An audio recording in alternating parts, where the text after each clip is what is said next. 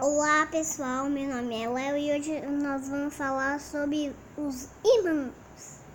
O ímã é um material capaz de magnetizar ou atrair materiais que possuem ferro, cobalto e níquel. Desculpe, cobalto.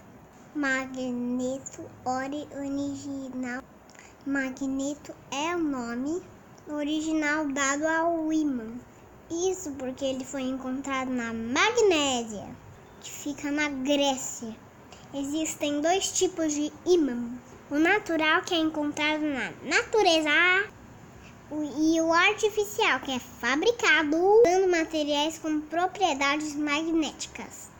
E o processo de fabricação se chama imantação.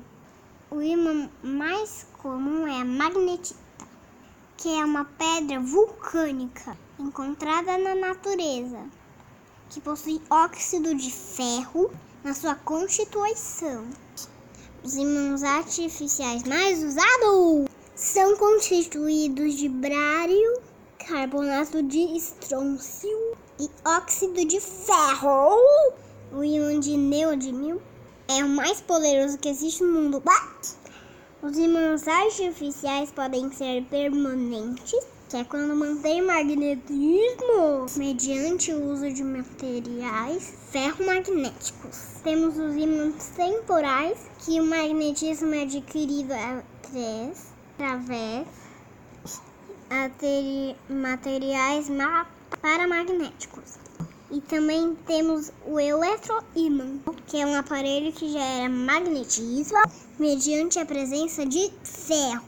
Os ímãs são de polos, ou seja, eles têm os dois polos, o norte e o sul. Não é possível encontrar um ímã com apenas um polo. Mesmo que ele seja dividido, as duas polaridades estarão presentes. Devido ao princípio inseparabilidade dos polos. Ímãs com polos iguais se repelem, ímãs com polos diferentes se atraem. E por enquanto é isso, pessoal. Até a próxima. Tchau!